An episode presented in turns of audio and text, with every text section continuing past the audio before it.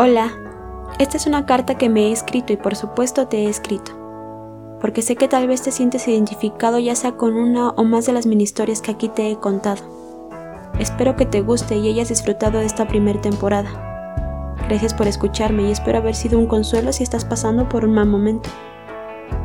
Tengo que decir que en cada episodio te he dejado un pedacito de mí. Creo que cada momento que has vivido es un proceso que te llevará a lo que conocemos como destino.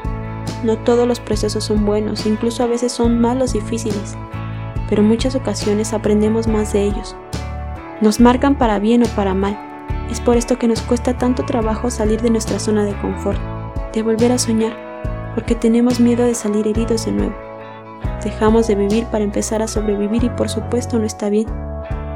Deja ese miedo atrás, atrévete y sueña. No te detengas aunque tengas al mundo en contra, no dejes de soñar. Quizá ese amor que dejaste ir por miedo solo te iba a hacer bien o tal vez no, pero nunca lo sabrás si no lo intentas. Que de ese amor por el que diste todo y solo te lastimó, aprendiste, viviste y creciste. Aprendiste a quererte, aceptarte, darte cuenta que no somos perfectos, que se vale equivocarse y nadie tiene por qué juzgarte, que eres inigualable, soñadora y distraída, pero eres tú, no eres una copia de nada ni de nadie, eres auténtica. Has perdido mucho y asimismo has aprendido.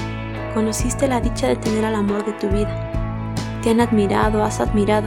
Te rompieron el corazón, sí, pero sigues aquí, de pie, con una sonrisa, un amor y un agradecimiento por la vida.